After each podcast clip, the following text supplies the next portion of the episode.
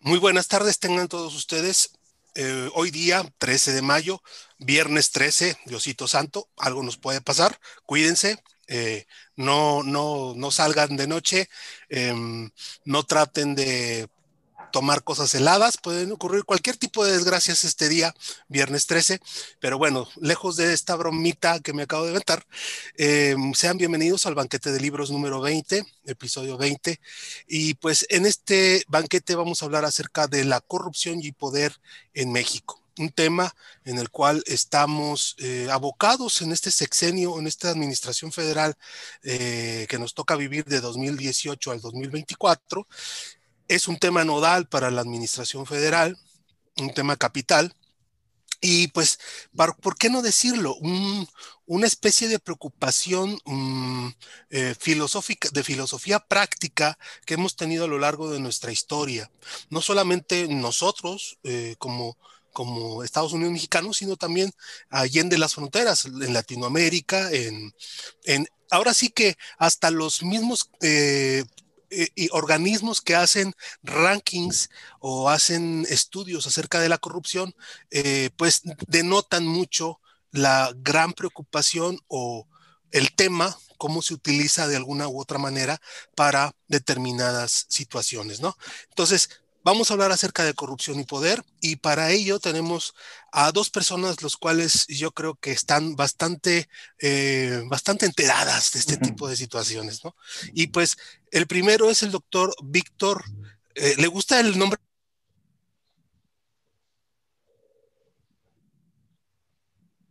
de Aurelio. ¿Sí le gusta? Bueno, se presionó. No, escuché ¿Sí le gusta? Bueno, la pregunta. Doctor Víctor Aurelio Ah, perdone. Eh, Víctor Aurelio Zúñiga González. ¿Aurelio le gusta? Sí, pues así se llamaba mi abuelo. Ah, perfecto. Es un gran nombre. A mí me gusta mucho el Aurelio. Doctor en Sociología y profesor de la Facultad de Derecho de la y Criminología de la Universidad Autónoma de Nuevo León. Mucho gusto eh, en conocerle, maestro. Gracias, igualmente, Alejandro. Y también tenemos al licenciado Antonio Guerrero Aguilar, quien es historiador y cronista. Ahorita nos estaba dando su perfil. Eh, no sabía que había estudiado filosofía. Yo creo que un día nos tenemos que aventar unas buenas pláticas sobre este tipo de situaciones. Y también tiene un doctorado, ¿verdad? Estaba diciendo. Sí, sí. Pues qué gusto coincidir. Eh, hay ¿Cómo, ¿Cómo, es este, este terreno en el cual estamos, este Monterrey en el cual estamos, en donde, pues en ocasiones eh, no, no, no sabemos que existe tanto talento, tantas personas preocupadas sobre lo mismo, ¿no? Y bueno, eh, para empezar, hay una pregunta con la cual voy a empezar, con la cual vamos a, a, darle, a darle marcha a, esta, a este programa. A ver, doctor Zúñiga, ¿qué es la corrupción y qué opinan, qué opinan los dos? Eh, sobre la interpretación de que es un asunto cultural. Ya ven que en el sexenio pasado decían que, era un asunto cultural, era algo así como una especie de maldición gitana que teníamos acá. Eh, eh, a ver, ¿qué es la corrupción y, se puede entender que esto es un rollo cultural, un mal cultural? con todo gusto, Alejandro, voy a primeramente describir de una forma sucinta la experiencia que tengo yo con el tema. En realidad yo no soy un especialista en este tema, sino que por fortuna de mi trabajo me, me tocó coordinar un estudio sobre lo que llamamos la corrupción ordinaria. Y la, eh, eh, el adjetivo ordinaria es precisamente el que es interesante para, como, para, para conectarlo con la pregunta. Esta pregunta que está un poco de diccionario, que de qué es la corrupción. como de glosario. Como de glosario, exacto. Entonces, eh, digamos, en la que participan la mayor parte de los ciudadanos, y no es que todos.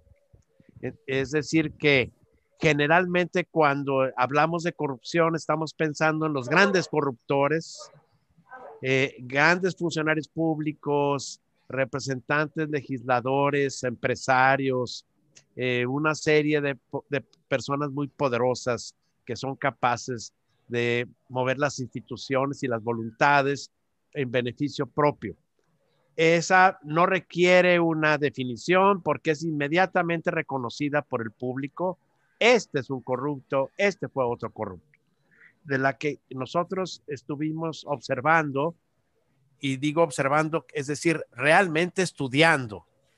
No me voy a entretener cómo, qué metodología utilizamos para, para eh, eh, estudiar esto y observarlo, porque no es el caso en este, en este conversatorio sino que nosotros sí observamos la corrupción.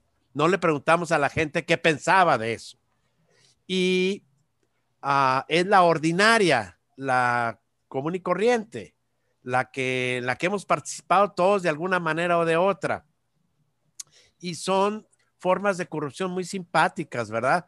Eh, sobornamos, extorsionamos, intercambiamos favores, manipulamos las ventas, eh, echamos a andar el amiguismo, aumentamos artificialmente los precios, manipulamos los procedimientos, ejercemos fraude en la prestación de servicios, eh, malversamos los que estamos, hemos estado en organizaciones públicas, plagiamos, eso es muy común, eh, inclusive hay un gran personaje muy importante actualmente en la política nacional que a todas luces ejerció el plagio y vendemos eh, facturas. Todo eso, pues, es, no, no tiene nada que ver con la gran corrupción, sino la corrupción en la que participamos todos. ¿Por qué me entretengo yo en esto? Porque tiene que ver con la segunda parte de la, de la pregunta, Alejandro. El, la, la, expresión esto es producto de la cultura o esto está culturalmente anidado o la cultura produce esto, siempre eh, inevitablemente, y aquí ya sí me siento yo más en mi terreno, siempre incluyen explicación tautológica. Es una tautología. Y hay un autor que yo admiro mucho que eh, se eh, enseña sociología en la, Universidad, en la Universidad de California en Los Ángeles, que, que, que, plantea que cómo, produce, cómo se produce esta tautología. Y lo dice de una manera muy jocosa ¿Por qué los chinos comen arroz? Pues por la cultura china. ¿Y por qué los musulmanes no comen cerdo? Pues por la cultura musulmana. Entonces es una tautología, no comen cerdo, pues porque no comen cerdo, y comen arroz pues porque comen arroz, y a eso le pone usted nada más el nombre, el, el sombrero de cultura, que quién sabe qué será eso. De hecho, el concepto cultura es más resbaloso que un pescado enjabonado, que quiere decir cualquier cosa. ¿eh? De manera pues que creo que la pregunta más a fondo en este caso sería si los miembros de la sociedad mexicana naturalizamos la corrupción. Es decir, consideramos que eso es inevitable, no podemos modificarlo, no es parte de las características propias de los ciudadanos de este país. Es como respirar y como sale el sol y como, etcétera, el calor y la lluvia. Eh, la naturalización de la corrupción, nosotros la medimos haciendo una encuestita muy bonita en la zona metropolitana de Monterrey. Y había varios reactivos, uno de los cuales me parecía el más fuerte de todos porque se le preguntaba a personas de 15 años y más, habitantes de la zona metropolitana de Monterrey, si los mexicanos éramos corruptos por naturaleza. más fuerte no puede haber eso. Y la buena noticia que tengo que transmitirles es que la encuesta demostró que hay un porcentaje bastante grande de ciudadanos que dijeron no, no somos corruptos por naturaleza lo cual significa que se puede modificar una serie de prácticas que consideramos corruptas. Es, susceptible de modificación. Y hasta ahí me, quedo yo con mi aportación para dar paso a otras, eh, eh, otras reflexiones de parte de Antonio. Muy amable, doctor. Bueno, ya que el doctor se fue por una definición tautológica como real y muy inmediata y práctica, eh, me gusta mucho, bueno, desde la etimología, vamos, corrupción, corromper, romper algo entre dos cosas, ¿verdad? Entre dos, dos personas. Entonces también es algo, cuando hablamos de putrefacción, hablamos de algo que se echa a perder, algo que estalla, que se quiebra, que se parte, que, que se arrebata, que se quita. Entonces, esta, esta definición pues es propiamente una actitud y también tiene que ver mucho con estas ondas. ¿Qué es la cultura? Dicen que hay más de 50 definiciones. A mí me gusta mucho esa cuestión, pues, o esa definición cuando hablan que cultura, pues es toda manifestación humana y pues puede ser una actitud, como un refinamiento, como una producción, como creatividad, no sé, de distintas maneras. Y en esa perspectiva como actitud, pues sí. Y también a lo mejor desde el punto de vista cultural, histórico, cuando le chaca a lo mejor tiene que ver algo un poquito la leyenda negra de España, y que venían a corromper a los indígenas y que los indígenas estaban en estado puro y eran como unos niños y no conocían la maldad y, entonces se hicieron ladinos, se hacen locos para tragar a puños, ¿verdad? El mito del salvaje. El mito salvaje, sí, y, y, de pronto pues vivimos una sociedad en el que no, eh, no tranza no avanza, este, tenemos que valernos de todo lo que está a nuestro alcance. Y, lo peor del caso, bueno, eh, eh, además, bueno, si, no somos por naturaleza significa que lo fuimos adquiriendo, lo fuimos haciendo. Y el entorno de una u otra manera va, va, haciendo como nosotros actuemos o hagamos las cosas. Entonces, ahí está el problema. Desde niños nos enseñan a manipular, a llorar, a gesticular, para obtener ciertas cosas y conforme vamos avanzando, pues las vamos perfeccionando. Entonces, ya llegamos a una edad donde se requieren más cosas, entonces ahora sí la relacionamos con el abuso de poder, este, con el mal uso, disfrute de bienes que no nos corresponden, con las oportunidades que a veces se nos niegan, pero queremos conseguirlas, muy a la cuestión de redes de, redes de poder, a las conexiones, contrario a la ley y a los principios morales, que también esa es también otra cuestión. Si no es, si tiene un principio cultural, bueno, ¿qué, qué la regula? La, la, moralidad. Y aquí yo quisiera entrar a esa definición de, este, del que fue gobernador de San Luis Potosí, Gonzalo N. Santos, cuando decía, ¿qué es la moral? Bueno, es el árbol que da moras, pues no. Y, a veces también, como está muy, muy, muy enfocada hacia la parte religiosa, la moral, pues entonces pues la excluimos. Y nos vamos a la parte ética, bueno, que es el problema del actuar. Entonces los efectos, bueno, socavamos la búsqueda del bien común, eso tiende a la delincuencia organizada, universal, negocios. Entonces, sería, sería parte de cultura, yo siento que sí, la vamos adquiriendo miren, es como cuando decía Aristóteles, que somos como unas, este, unas hojas en blanco, la tabula rasa, y, que vamos adquiriendo rasgos o elementos o cosas que nos distinguen a partir de conforme vamos creciendo. Y la, y la agarramos, bueno, de nuestros padres, del medio en el que vivimos y así. La vamos a erradicar, híjole. Yo creo que es la finalidad, pero de aquí a que se consiga va a estar interesante. Había un programa hace algunos años en televisión española de un gran divulgador científico, Eduard Punset, no sé si ustedes lo conocieron en algún momento, y ahí presentaron alguna vez a un investigador eh, inglés o estadounidense, no me acuerdo eh, qué, nacionalidad tiene, Mark Hauser, que tiene un libro que se llama La mente moral. En ese libro afirmaba, de alguna manera, que los seres humanos tenemos una moral innata eh, creo que por ahí pueden ir las investigaciones en cuanto a que, pues, sí tenemos una, un comportamiento moral cuando nacemos, quizá, y luego nuestra, nuestra dinámica social nos va ahora sí erosionando de toda moralidad. Eh, vamos a corte y regresamos. Bueno, pues regresamos aquí al banquete de libros. Em, este programa, si a, las personas que no han visto alguna vez este espacio, pues es precisamente para eh, divulgar que tenemos una biblioteca en la Comisión Estatal Electoral donde pueden venir a checar este tipo de temas, este tipo de temas que estamos tratando sobre, sobre la corrupción y tenemos muchos, muchos temas más. Aquí, como podrán observar, les voy a dar un, un paneo de la biblioteca que tenemos, una parte, una sección, y pues para mí es un orgullo eh, un orgullo presentar, presentarosla. Ahora sí que hablé como en televisión española. Abierto al público, entrada gratuita de 9, a, de 9 de la mañana a 6 de la tarde, de lunes a viernes. Bueno, regresamos a la pregunta y empezamos con don Antonio. ¿Qué opinan los dos acerca de los índices internacionales de corrupción en donde siempre aparecen en los primeros lugares de corrupción, como campeones de corrupción, los países periféricos o los países pobres, y los campeones morales son los desarrollados. ¿Qué opina don Antonio de eso? Ándale, bueno, eh, quisiera retomar lo, que dijiste de, esa, de, ese, lo que había dicho en España. Les habían preguntado a unos niños gitanos que, que se sabía que era rapacero. Todos fueron confrontando, este, ¿qué, son los gitanos rapaceros? Y le preguntaron, ¿sabes lo que es rapacero? Y muchos, muchos comenzaron a llorar cuando les empezaron a decir lo que significaba. Como que son a veces estereotipos. O también, si nos vamos a esa onda de, de Jung, este, cuando dicen que pueden ser eh, arquetipos que están ahí presentes y que de alguna u otra manera emanan y que corresponden a, todo el género humano.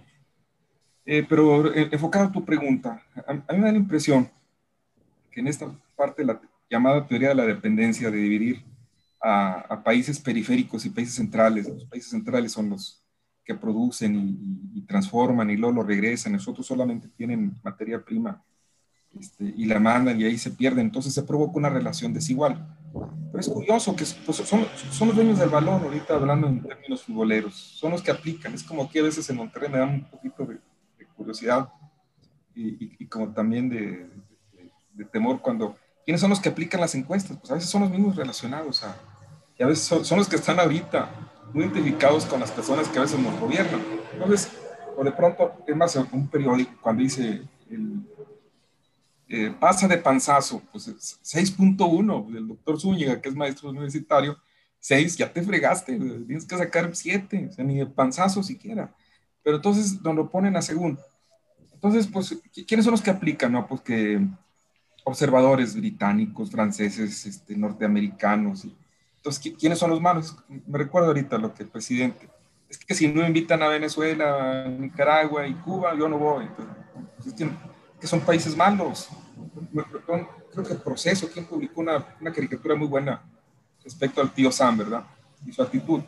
Entonces ponen a los países periféricos como los malos, el famoso segundo y tercer mundo. Entonces otra vez el mito del buen salvaje. No se desarrollaron porque no quieren. Y si lo hacen es porque viven en estado primitivo y entonces otra, otra vez esa triple relación, que es lo moral, lo inmoral y lo amoral, y se usa mucho lo inmoral y lo moral y, lo, y, no toman conciencia de los actos y todo lo consideran como regularmente bueno. Y es ahí cuando empiezan los asegúnes. Entonces, ¿quiénes son los malos? Pues nosotros.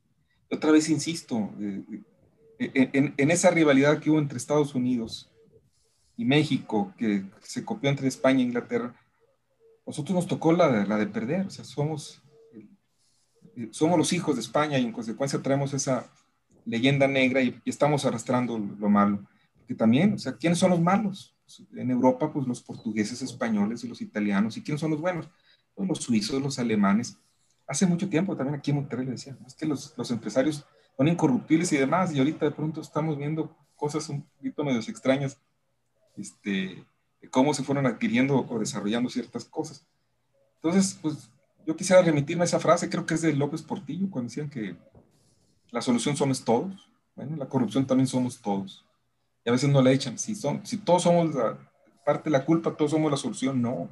A veces más de unos que de otros. No sé qué opina el doctor Zúñiga. Bueno, esa es una muy buena pregunta, Alejandro. La relacionada con los estudios sobre la corrupción, en donde se presentan jerarquías de países, en donde ya sabemos quiénes son los que tienen los primeros lugares y quiénes van a estar en los últimos lugares. Eh, yo quisiera introducir aquí un ingrediente de carácter técnico. Lo que miden esas encuestas es percepción de corrupción, no corrupción. Y la miden bien, no la miden mal. Es decir, los suizos creen que sus policías, sus funcionarios, sus, sus diputados y sus ministros son inmaculados lo creen. Lo son o no lo son, ese es otro asunto, porque requiere de otro tipo de estudio. Mientras que muchos mexicanos creen que nuestros policías, nuestros funcionarios, nuestros diputados, nuestros gobernadores, nuestros este, empresarios son corruptos, lo creen. Y cuando les preguntan, pues dicen son corruptos. Y miden bien, no están midiendo mal responden en función de lo que perciben. Si quizás voy a hacer una, una, una, finalmente soy un profe universitario y ese es un, mm, e, e, ese es un defecto, pues. Un mal atávico. Es un mal atávico, en, en donde busco que comunico bien la idea para que mis estudiantes puedan ir eh, comprendiendo mejor la cosa. Ese es el asunto. Entonces, en alguna ocasión me tocó hacer un estudio sobre la inseguridad en Nuevo León. Y eh, eh, simplificando la cosa, se le preguntaba a la, a la persona en su hogar, ¿usted cree que la inseguridad está cada vez peor? Y decía, cada vez peor. Era un, era un consenso. Está cada vez peor. Estoy hablando de los años 90, antes de las situaciones que a ustedes les tocaron vivir a finales de la primera década del, del siglo XXI y principios de la segunda década. Es decir, ya estaba muy peor la cosa, muy, muy peor. Y luego se le preguntaba si, uh, si había algún, algún, hecho alguna acción respondiendo a este tipo de sensación de inseguridad. Por ejemplo, candados, compró un perro, eh, puso una alarma, algo correspondiente a eso. Alambres electrificados. Alambres electrificados. Y curiosamente decían que no, entonces, quiere decir que hay una disociación entre la percepción y la práctica. Entonces, por eso, en las encuestas, mientras sigan midiendo percepción, pues va a salir Finlandia, Suecia y Suiza, pues sus ciudadanos piensan que son incorruptibles todos sus funcionarios. Y mientras lo piensen y estén seguros de eso, pero si alguien pregunta, en efecto, los políticos suizos son personas honestas, enteramente honestas, pues no tenemos la prueba, ese es el asunto, no hay un estudio sobre eso y nadie lo va a hacer. Nadie lo va a hacer. Ahora, yendo a un punto en donde sí es interesante que podemos aportar sobre este estudio de la corrupción ordinaria en Nuevo León. Hay un conjunto interesante de, de una, una, porción interesante de los ah, eh, habitantes de la zona metropolitana de Monterrey que consideran que eh, existen funcionarios dignos, honestos, al servicio de, los ciudadanos, que no son corruptos, que, que, están apegados a una norma de honestidad y de servicio público, sí existe un porcentaje interesante que, tendríamos que estar rescatando para comprender mejor la cosa. Entiendo. Eh, don Antonio. No, pues hay que buscar a, los, a los buenos. a veces también se nos olvida, dicen que el mexicano tiene, eh, dice Octavio Paz, lo último que importa, lo, único, lo último que importa es la última impresión. Entonces, por ahí nos vamos y se nos olvida completamente, tenemos memoria corta, en pocas palabras. Y, entonces nos hacen de pronto, yo, por ejemplo, tengo 15, 20 años en Santa Catarina, respecto a obra pública, no se ha hecho ninguna. Y pasa el tiempo, entonces, y nos venden los que llegan la misma, la misma, la misma, y la misma gente se las cree. Eh, este, entonces, es como aquel, aquella juguete o caricatura que mandan mucho en, Facebook respecto a los políticos que si eran como las tortugas, pues ¿quién las puso ahí? Estaban acostadas sobre un palo, ¿verdad? Esas ondas. Pero sí, regresando a eso, la, materia de la percepción es cómo se conciben ellos. Y eso también va bajo una perspectiva cultural. Cómo modificar o mantener esa posición que a mí, en lo personal, me sirve. Y cómo la veo con respecto a otros, de nueva cuenta. El que vive en Santa Catarina y el que vive en San Pedro. Y San Pedro, bueno, siempre aparece entre los eh, ¿Sí? Eh, indicadores más, más elevados y, y el resto. y, ¿Cómo estarán en, nosotros. Pero a veces también lo permitimos, ¿se acuerdan del Ayo? Aquel, aquel cuate de, de Nayeli, robé pero poquito, y, ah, pues qué bueno, robó pero poquito. Entonces, pues es la mentalidad típica del mexicano, ¿verdad? Este, decir que las cosas están bien mientras no nos lleguen a los aparejos. En ocasiones, es, este, esta situación de los, índices internacionales eh, tienen mucho que ver, como dice, como dice muy bien, dice el doctor Zúñiga, con percepción interna, ¿no?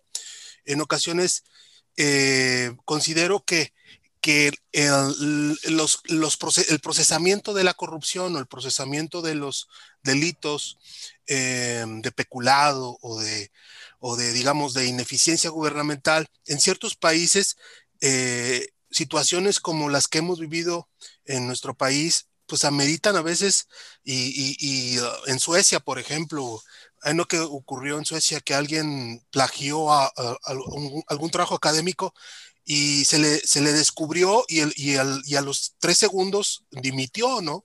Entonces, hay diferencias en cómo cada país trata la corrupción, ¿no, mi estimado eh, Víctor?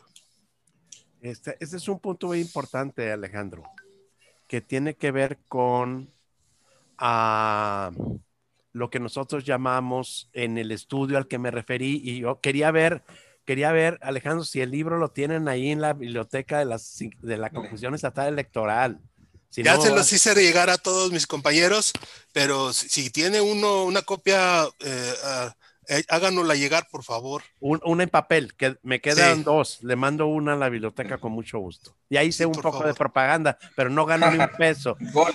no, gano ningún peso porque este tiene que ser de distribución gratuita, tanto electrónica como en papel. Quedan muy pocos en papel, Alejandro, y yo me comprometo a regalarles el penúltimo que me queda. Y Le agradecemos. a lo que me quiero referir es que si pudimos medir que existe una especie de limbo ético en muchos ciudadanos de la zona metropolitana de Monterrey. El limbo ético significa zona gris, es decir, no le estoy haciendo mal a nadie con esto. Y si no lo hago yo, lo va a hacer otro. E, ese tipo de explicaciones, les voy a, voy a un caso concreto. Está un vecino paseando su perro y otro vecino paseando su perro en una colonia de la zona metropolitana de Monterrey, colonia de clase media. Y hola vecino, hola vecino, ¿a qué se dedica usted? Y él dice, pues yo hago señalamientos para distintos tipos de compañías. Y el otro le dice, ah, qué curioso, yo soy el proveedor de la señalización de tal compañía. Entonces le dijo, ah, caray, pues está interesante, habría chance de poder estar ahí. Dijo, sí, te doy todos los contratos a ti a cambio de 15% de una aportación para mí. La comisión, la famosa comisión. Una comisión. Eleva el precio artificialmente. Lo interesante del asunto es que lo consideran eh, los, los participantes de esto, cuando lo estaban narrando, lo consideraban algo normal.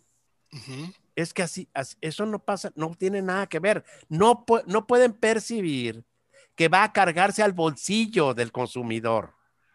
Ese 15% lo paga alguien. Es un daño al consumidor.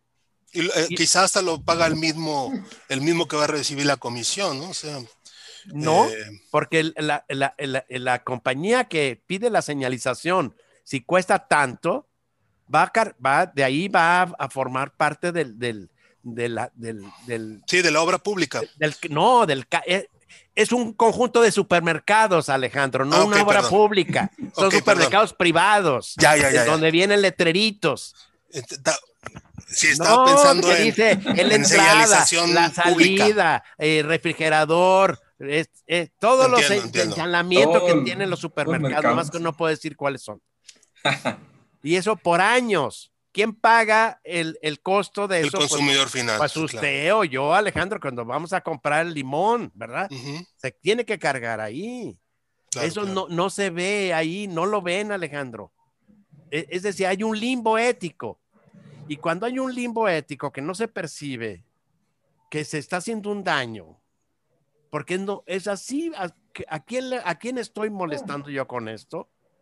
Eh, eh, estamos hablando de un déficit en la educación y esencialmente déficit de la educación escolar, porque eh, no, es, no es la familia la que inculca moral pública, es la escuela la que inculca moral pública. Y entonces yo me permití hacer un, y ya con eso termino mi intervención, hice un análisis de los documentos de política educativa del sexenio pasado, porque esto lo hicimos en 2019.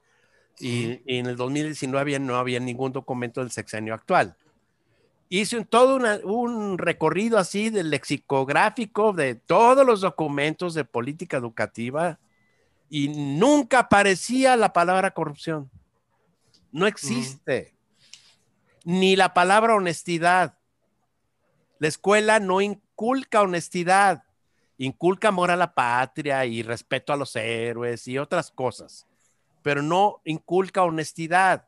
Es decir, no debo de subir el precio de los, de, de los productos artificialmente. Eh, eh, con esto me estoy refiriendo que sí hay un limbo ético. Sí, sí, sí. no, no, todos los ciudadanos eh, se encuentran en esta situación. Y luego, ya con eso, en la parte más anecdótica, cuando yo estuve en la serie de presentaciones de este libro, a públicos escolarizados, nunca fue a públicos poco escolarizados, siempre escolarizados. Y con algunos con muchos recursos, normalmente la recepción era bastante, de, bastante agresiva. Entonces, ¿qué, ¿qué, quiere usted?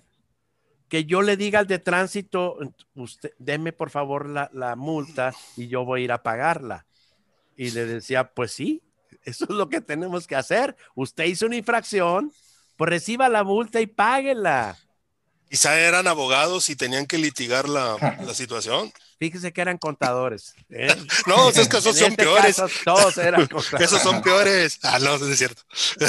eh, bueno, haciéndole caso a mi querido productor, ¿no creen que esta situación de eh, las redes sociales, los software, todo esto que nos ha impactado, el mundo digital, el cual es como una especie de, de fórmula secreta para evadir para saltarte los pasos, para no ir al médico y consultar en Google, para no ir al, al, contador y consultar en Google cómo, cómo, hacer la declaración y cómo saltarse los pasos.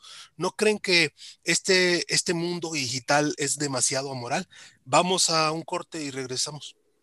Pues bueno, regresamos aquí al banquete de libros y les dejé votando una pregunta. A ver, ¿quién quiere meter el gol? Bueno, eh, tienes razón porque es, es, el mundo donde todo se puede. ahorita en contraposición a los medios de comunicación, que nos imponen más o menos una visión parcial de, de las cosas. Entonces, de pronto vienen alternativas de información, más accesibles y rápidas, y ubicar, y, entonces nos vamos a lo fácil.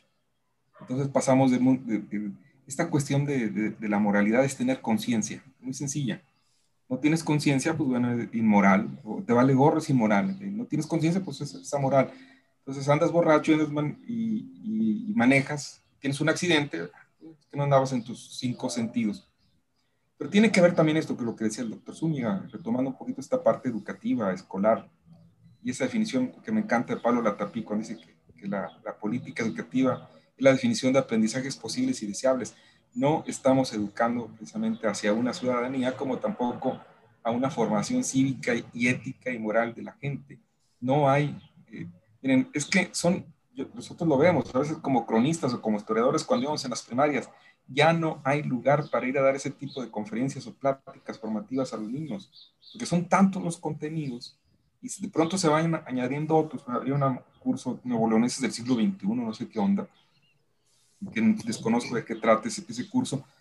Eh, ya me imagino. Sí, no nos enseñan. O sea, y esa parte de la deshonestidad académica a lo mejor nos la enseñan hasta secundaria, hasta prepa cuando te robaste el... Y hay un profesor que dice, güey, te fusilaste el texto. En, secundaria pues les vale, ¿verdad? Y uno puede más o menos agarrar, eh, no lees el libro, agarras un, pues una reseña a ver de dónde y o, unamos apuntes o el rincón del vago y esas son las... Entonces, también eh, vivir, en, vivir en, en, aspectos donde nos, nos ayuden a evitar complicaciones de esfuerzo, pues qué mejor.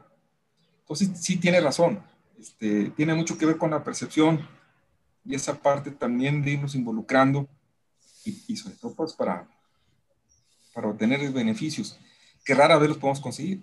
y, lo encontramos. Bueno, lo que eh, ahorita el doctor Zúñiga hablaba de, ejemplo, lo vemos con las zonas arqueológicas en Nuevo York. El Instituto Nacional de Antropología dice, no toques un mendigo punta de, una mendiga punta de flecha porque fuera de su contexto no sirve. No es un, no es un elemento que me indique la historia del lugar o arqueológica del lugar. Pero pronto que se la lleve otro, me la lleve yo, mejor me la llevo yo. Entonces, ¿cuántas cosas no se han perdido y se han robado? Para la sala, ¿no? Sí, y así estamos repletos. Como papeles. Entonces, si ya lo aplicamos en el ámbito de la vida pública, donde este, es donde atribuimos y percibimos esa serie de conductas que de pronto este, nos van llevando a situaciones no aceptadas, es ahí donde empieza, como dicen, la, cuando la marrana tuerce el, bravo, el rabo. Perdón.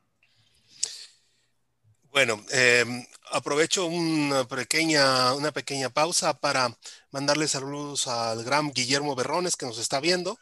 Em, muchos saludos al gran Memo Berrones. Vamos a la tercera pregunta.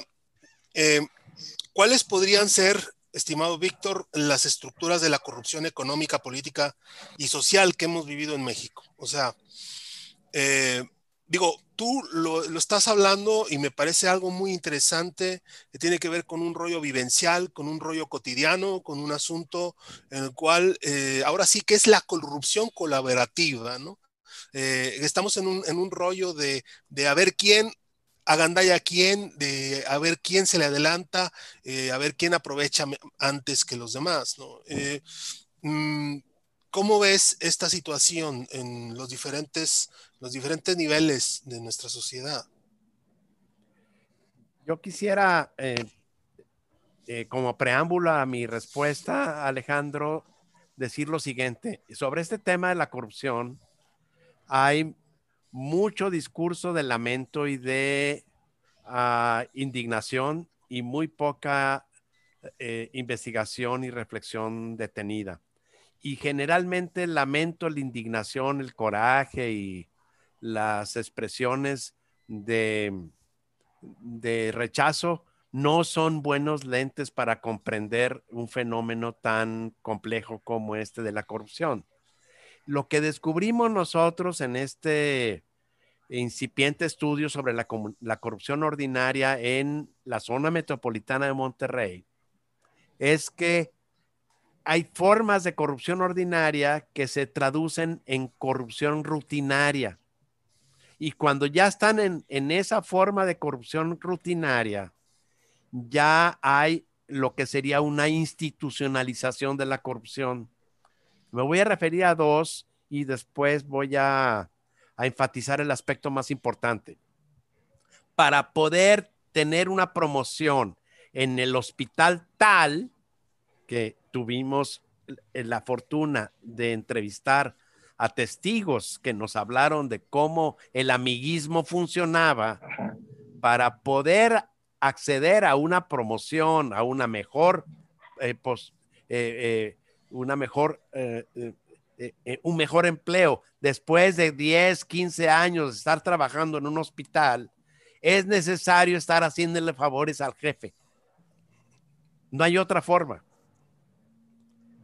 Y eh, eh, ese tipo de situaciones son expresiones típicamente de corrupción porque se le da el puesto al amigo, no se le da el puesto al que merece el, puesto. Eh, independientemente de que eso tiene un efecto muy nocivo que se llama desaliento profesional, finalmente la gente de ese hospital al que nos tocó, en el que nos tocó hacer las entrevistas, la gente hace lo menos posible y no se esfuerza en mejorar porque finalmente no va a ser premiado excepto aquel que es la aquella que es la amiguita del jefe, el primo del jefe, el compadre del jefe, independientemente de lo que hagan las personas. Entonces el amiguismo tiene consecuencias muy graves. Lo que descubrimos con todo esto es que una vez que la corrupción se convierte en rutinaria, de distintas modalidades. Si gustan, quienes nos están escuchando, nos estamos refiriendo al soborno, a la extorsión, al intercambio de favores, al amiguismo, a la manipulación de ventas, al aumento artificial de precios, a la manipulación de, ah, de procedimientos, a la malversación, al plagio, a la venta de facturas, a esas en las que hemos participado muchísimos ciudadanos, no los grandes políticos. Que lo que descubrimos es que hay normas, reglamentos, eh, regulaciones que son corruptogénicas. La corrupción emana del mismo reglamento. Voy a dar un ejemplo, insisto que soy profe universitario que creo que facilita la comprensión. Si el, el, policía de tránsito me detiene porque yo iba a una velocidad más alta de la permitida en una zona escolar. Y una vez que me detiene, me dice, usted puede ir a pagar en el OXO su multa y si va a pagar hoy, tiene 50% de descuento. El OXO que quiera puede ir a pagar. Ese, esa norma es evita la corrupción. Es fácil cumplirla. Es fácil cumplirla. Pero si usted tiene que ir a Lincoln con no sé qué, la vuelta en no sé cuál, entre 8 y 3 de la tarde, y solamente en las, en las, en las ventanillas tal, tal y tal, oiga, ¿sabe qué? Vámonos poniendo de acuerdo. Es decir, voy a extorsionar, lo voy a sobornar. Él me va a tratar de extorsionar y yo voy a tratar de sobornarlo. Entonces, la cantidad de normas corruptogénicas que nosotros fuimos descubriendo con este estudio es, es pasmosa. Los municipios, los organismos públicos, las, los organismos descentralizados, el gobierno estatal, el gobierno federal se encargan de hacer estas, ah, estos edificios normativos que nos conducen a sobornar o a extorsionar. Eh, uno de ellos que me voy a referir, con eso termino, es el permiso provisional. Ese es, esa es una, es una fórmula típica para extorsionar a, a, los ciudadanos. Le doy permiso provisional de esto, por ejemplo, de eh, aquel que se atreve a poner un uh, una, eh, una servicio funerario le van a dar un permiso provisional por tres años. Prepárese para dentro de tres años, porque ahora las normas van a ser otras. Sí. Entonces, eh, y creo que responde de una manera eh, eh, más o menos empírica a una pregunta pues tan amplia como la que hicieron ustedes, ¿verdad? Las estructuras de la corrupción y todo lo demás. No, perfecto, don Antonio. Bueno, cuando hablan de estructuras yo la comparo como si fuera el esqueleto. Me gusta mucho la definición de Voltaire cuando dice que, la nación está estructurada eh, por la historia, por la lengua, por las actividades socioeconómicas, las leyes y todo ese tipo de cuestiones. Entonces, en la otra esquina y en la contraposición que está, bueno, precisamente esos antivalores de los que nos hablaba el doctor Zúñiga, que me hizo recordar, hace ahí en, la Universidad de Monterrey, tuvimos un compañero, Rolando San Miguel, a lo mejor alguien lo conoce, cuando nos decía, suerte te dé Dios y que el saber nunca te importa. ¿Eh? Entonces, es eh, el amiguismo, o, también la otra, este, quien esté libre de pecado. Yo creo que aquí la justificación, a un poquito, otra vez vamos al ámbito cultural de la sabiduría popular, cuando el señor presidente dice, es que el pueblo es bueno y nunca se equivoca. Entonces hay una serie de saberes que están ahí socavados y que de pronto los usamos como para justificar nuestro, nuestra manera de hacer. Y, también está, eh, lo quiero enfocar a esto cuando también el doctor Zúñiga dice, ¿dónde está la corrupción? Pues en el reglamento. Si no está escrito, o nos hacemos de la vista gorda, o también no quiero decirla porque ahorita nos regañarían las muchachas, ahorita están todas levantadas en armas, de que las leyes están, en, las leyes son como las muchachas. Aquí también, por cierto, recuerdo, tuvimos un, hace, completamente al margen, pero un, eh, ¿cómo empiezo con la historia de Santa Catarina? Tenemos un alcalde se llamaba Memo Garzaluna, ya murió. Se no anden buscando historia. Este, Santa Catarina es como las muchachas de la vida galante, no puede tener historia. Entonces, dídele es un huerco de 11, 12 años. Bueno, ¿qué quería decir este mono? Y pasa el tiempo y más o menos entendemos lo que nos quería decir. Entonces, aquí en México, lo que no está escrito, pues se, permite y, se puede hacer. Y, entonces, en ese mar en mano, tan sencillo, vayan a meter una denuncia porque les robaron una placa. llegan a las 8 y se dan cuenta que la abogada llega a las 10 de la mañana, ya hay mucha gente ahí, pues terminan a las 12 y, y, meten la denuncia en, en, una oficina y les dicen vayan por el papel dos días después allá no sé dónde, y, pero si el carro se queda descobijado provisional, este, y si alguien usa esa placa y, y roba, pues el que te friegan es a ti. Entonces, ¿qué hacemos para eso? Pues defiéndete y, y tu reino. Yo, yo aquí lo, vi, lo viví, lástima. Así que soy corrupto, pero en Urbano una es placa. Y cuando me dicen eso y el director de policía de tránsito, pues aquí todos nos conocemos en Santa Catarina, eh, pues me roban la placa, ¿qué necesita? No, pues una firma. Pues ahí está, bueno, ya fuimos y la tramitamos rápidamente. Pero pues eso conlleva una serie de actitudes en las que uno dice, bueno, ¿se podía o no se puede hacer? En ese momento sirvió, pero a la larga sí eh, eh, trae una, una, serie de implicaciones que de una u otra manera, si ahorita, por ejemplo, el, ejemplo que lo ponían en, el ámbito del valor de los precios, de una u otra manera la sociedad lo va cargando, entonces es tanto lo que se va fusionando y se va este, acomodando o, o, llenando que de pronto soltamos, y es cuando surge el México Bronco, ahorita que está todo este relajo eh, con las muchachas, si saben ustedes que hay una esplana de los héroes en Monterrey donde hay gente enterrada y van y hacen relajo donde hay gente enterrada. Pues, y ese es ya el punto para, ya, dicen, no te metas con la Virgen de Guadalupe, los muertos y con la mamá. Pues ya estamos a ese punto. ¿Por qué? Porque se lleva una serie de valores en los que no se le están dando atención a, la gente.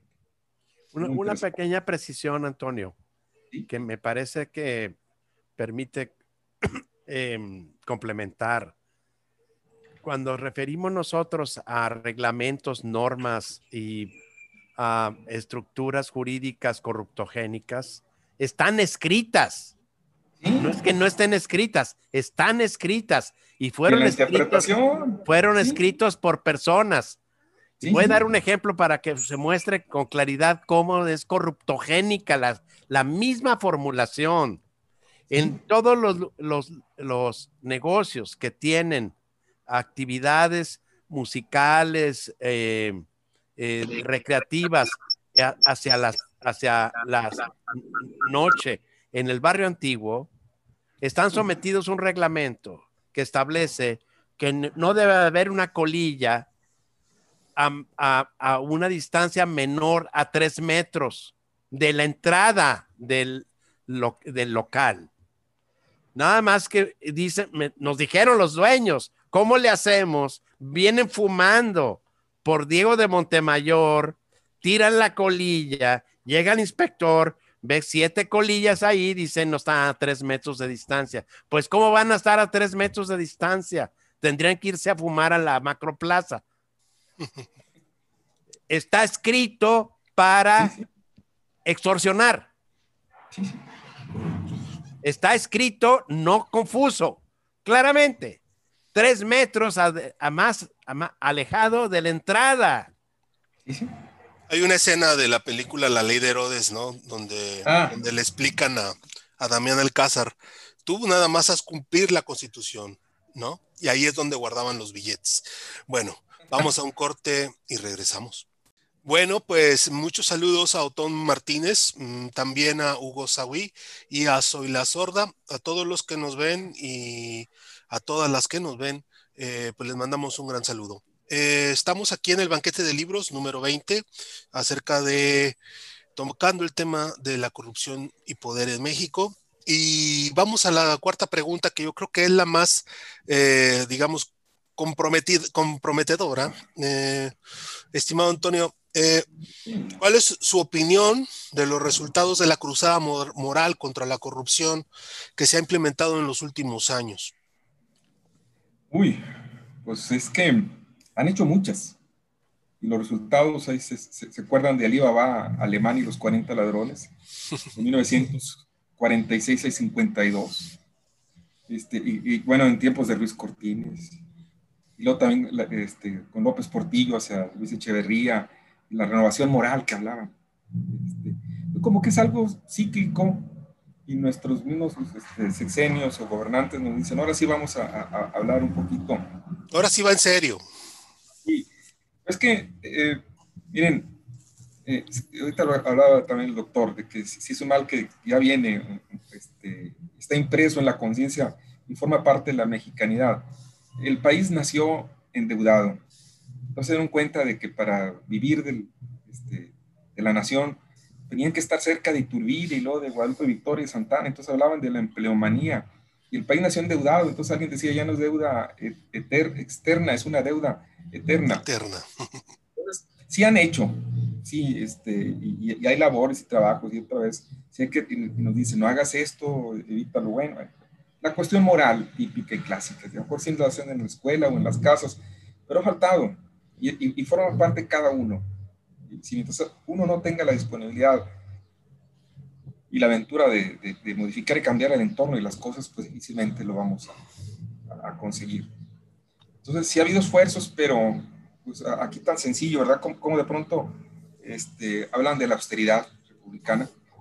Acuérdense, hubo un tiempo en que los, los, funcionarios no cobraban porque era un honor estar en el municipio y había alcaldes. tenemos aquí en Santa Catarina hace dos, tres personajes que no querían ser alcaldes porque les quitaban el dinero o, perdían. O también otro, la, la primera constitución de 1825 establecía claramente, si tú tienes un negocio, no puedes ser funcionario y hoy no, toda la raza tiene un negocio para poder sobrevivir por si los, les quitan la chamba cuatro o seis años, depende.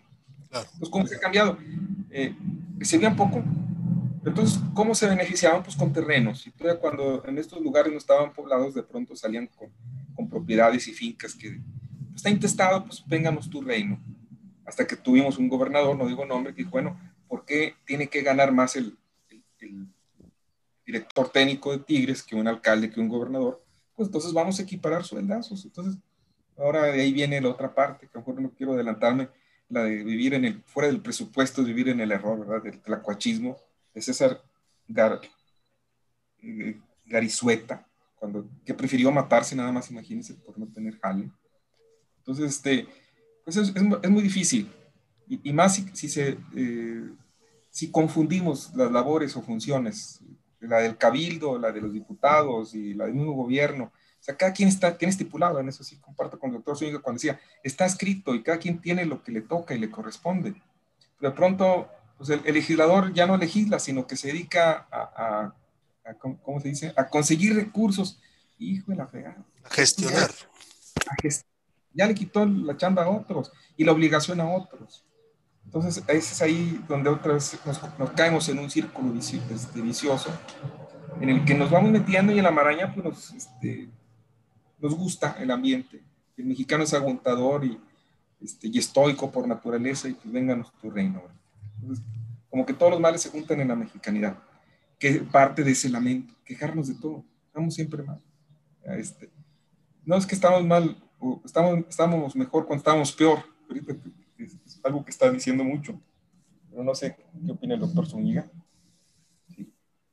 Bueno, yo primero quisiera hacer una precisión en el sentido de que no afirmé ni voy a afirmar y jamás afirmaría eh, que la corrupción está inherentemente inserta en la mexicanidad, cualquier cosa que sea esa, que nunca he entendido qué es eso. Jamás afirmé eso. Lo que afirmé es que las explicaciones que le imputan a la cultura la corrupción son explicaciones enteramente tautológicas, es decir, sin ningún valor probatorio de ningún tipo. Eso quiere decir tautológico.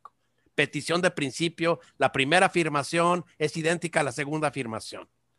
Entonces, en ningún momento yo afirmé eso ni lo afirmaré, pero para que no sea solamente una precisión de mis afirmaciones, es que sí se pueden modificar ciertas prácticas especialmente fundadas en el limbo, eh, eh, en el limbo ético que descubrimos.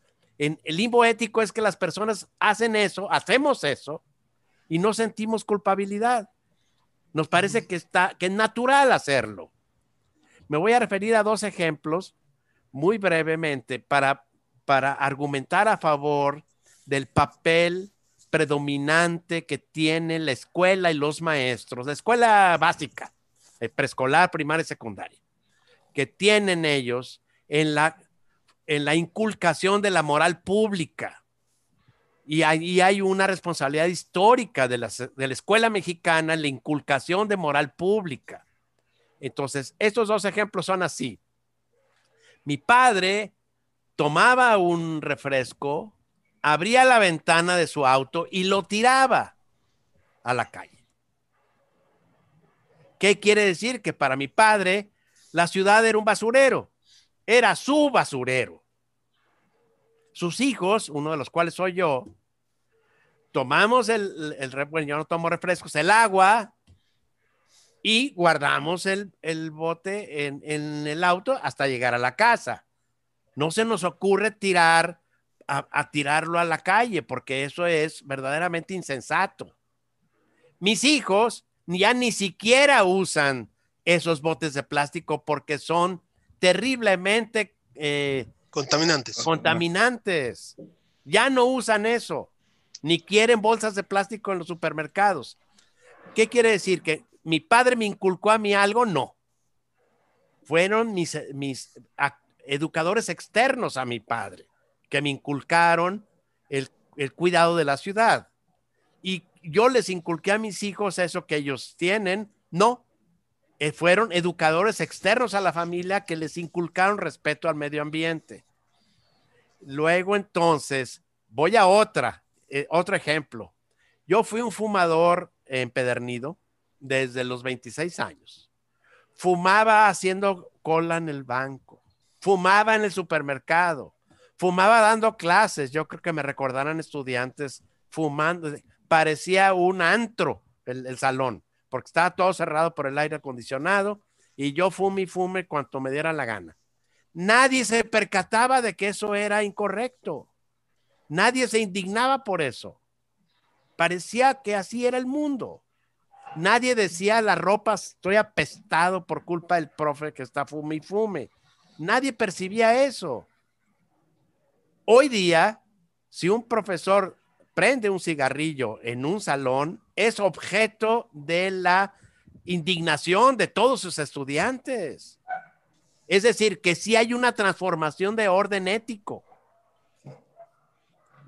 Eso creo que podemos hacerlo con relación a las prácticas deshonestas que caracterizan algunos sectores de la sociedad mexicana. Que nos indigne eso, que no nos pare, eso no es natural que por cierto, en los humanos nada es natural, nada es, nada, es genético, todo es producto de la sociedad. Entonces, naturalizar algo es darle una legitimidad similar a la naturaleza. Nada de eso es natural. Lo podemos transformar y la gran transformación se llama educación. Los maestros de preescolar, primaria y secundaria, con buenos programas de educación, de moral cívica o el nombre que le queramos poner, pueden ser aliados de una transformación ética. Todo lo demás, Alejandro, de que vamos a cambiar la renovación moral y que de, desde la punta de la cúspide del poder esto se va a transformar, es un poco ilusorio, inclusive un poco ingenuo. Estos fenómenos son muchísimo más sociales y no son objeto de una voluntad individual. Perfectamente. Eh, creo que, que, nos da mucho que pensar todas las respuestas que ustedes han dado a, a estas muy humildes preguntas, la verdad. Ah. Eh, eh, quisiera ahora sí tener un mensaje final de Antonio para los que nos están viendo y pues yo creo que este tema tenemos que llevarlo alguna, a un coliseo romano en el cual oh. pues, podamos desangrarnos de una manera pues ah. eh, graciosa, graciosa y, y, que sea de un rating total, ¿verdad? A ver, don Antonio, ¿cuál sería su... Bueno, ya cabellera ya no se puede, ya no hay mucha. Pero sí, yo comparto eso con el doctor. Este, tiene que la escuela, como agente de cambio. En el siglo XIX, eh, ahora que hubo un congreso sobre patrimonio industrial, vino un muchacho, Ciudad Juárez, a lo mejor el doctor lo conoce, que escribió sobre los catecismos cívicos, se pide Espinosa el muchacho, del doctor Ciudad Juárez.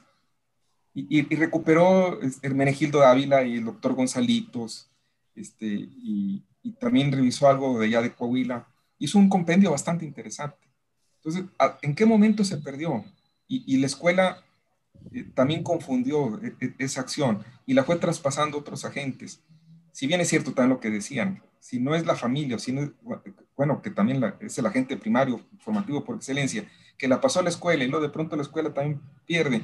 Y el muchacho, también, eh, Alejandro, con tu pregunta, de que está expuesto a, las redes sociales o, otros sistemas externos, pues va enriqueciendo, va adoptando ciertas cosas que le parecen ser aceptables y demás, y en eso se va perdiendo. Pero pues bueno, es una parte de la utopía, esperamos que algún día sí, sí, sí este, se cambie todo, todo, ese tipo de cuestiones y vale la pena este, apostarlo. Eh, la otra cuestión de que, pues sí, es una cuestión social, una cuestión individual y, cambio de actitudes y, de valores y, renuncias sobre todo. Aunque también nosotros nos pasamos aquí en la casa también, bolsas, papelitos, también una, una ocasión que a cierto cronista le dieron la medalla de tantas que hay por ahí, y, este, y vino tinto, bueno, no, no quiero que den, porque después que pues, se van a echar a perder, entonces yo quiero, y esas cuestiones, no, pero fueron y las tiraron a, fin de cuentas. Este, porque también a veces es, otro tema sobre la sustentabilidad, más bien es un ecodesarrollo. Eh, pero sí, eh, yo siento que está bastante padre este tipo de temas que nos permite un poquito explorar respecto a esa naturaleza de la serie de valores y creencias que todos tenemos y que compartimos y que formamos parte de esta gran nación. Don Víctor, ¿cuál sería su mensaje? Pues es que tiene que ser así de esperanzador como Antonio lo está planteando en el sentido de que sí podemos em, transitar de ser una sociedad que naturaliza ciertas prácticas deshonestas y a una sociedad que se indigna con esas prácticas deshonestas. Pero el mediador se llama escuela la, escuela inculca la moral cívica, la familia inculca la moral privada. La escuela históricamente es la institución que nos permite crear valores cívicos. Las escuelas mexicanas hacen muy bien un trabajo que es inculcar en los niños respeto a los valores patrios, respeto y admiración a los héroes, eh, cariño a la patria y a la nación. Eso lo hacen muy bien, con rituales, no es con rollo, son rituales. Los maestros, los directores se encargan de que esos rituales se repitan semana tras semana para que los niños vayan eh, incorporando ese, y, es casi somatizando ese cariño por la patria. Algo similar pueden hacer en pro de la honestidad, eh, si, si, existe una corriente de maestros que dicen, estamos comprometidos con una transición a una sociedad más honesta, y es la escuela la que va a ser la aliada en esa transformación. En fin, yo dejo ahí algo que me parece más esperanzador y ahí están los agentes de cambio disponibles, porque los maestros mexicanos son maestros muy comprometidos una vez que están los, las misiones, los objetivos, los planteamientos y los protocolos desarrollados. Claro. Pues eh, les agradecemos bastante eh, haber abonado a, a, todo este tema que, vamos, es un temazo en cuanto a una construcción de espacios de ciudadanía, de ahora sí de reflexión de las reglas morales de la comunidad. Eh, creo que abonando, haciendo, abrevando lo que usted dice, eh, doctor Víctor, eh, tenemos una sociedad en la cual pues la escuela también está instaurada en los medios de comunicación y en los agentes sociales, en instituciones como, como la Comisión Estatal Electoral, y mucho tenemos que hacer para ahora sí mm, como usted dice, construir un discurso en el cual eh, ahora sí eh, respetar el espacio de los demás, eh, tanto en el ámbito de, los, del, tránsito, de los peatones, de las, em, de, las viviendas, de donde uno vive, de donde uno habita, de donde uno se, se desplaza. creo que estamos totalmente, totalmente de acuerdo en que vivimos en un caos en un caos moral eh, eh, en, un, mundo en el cual el vivimos en un limbo moral y, pues necesitamos ahora sí eh, un capitán, un guía, una señal, como diría Fernando Delgadillo, pero ese no es eh, el detalle de que sea un caudillo, sino que sea un mensaje, que sea una, un, ahora sí, una, un mensaje de construcción de ciudadanía, que es lo que necesitamos eh, todos los días, no solamente un día cada mes, como es este espacio del banquete de libros. Muchas gracias por haber estado acá y pues se repetirá, esperemos, muy pronto.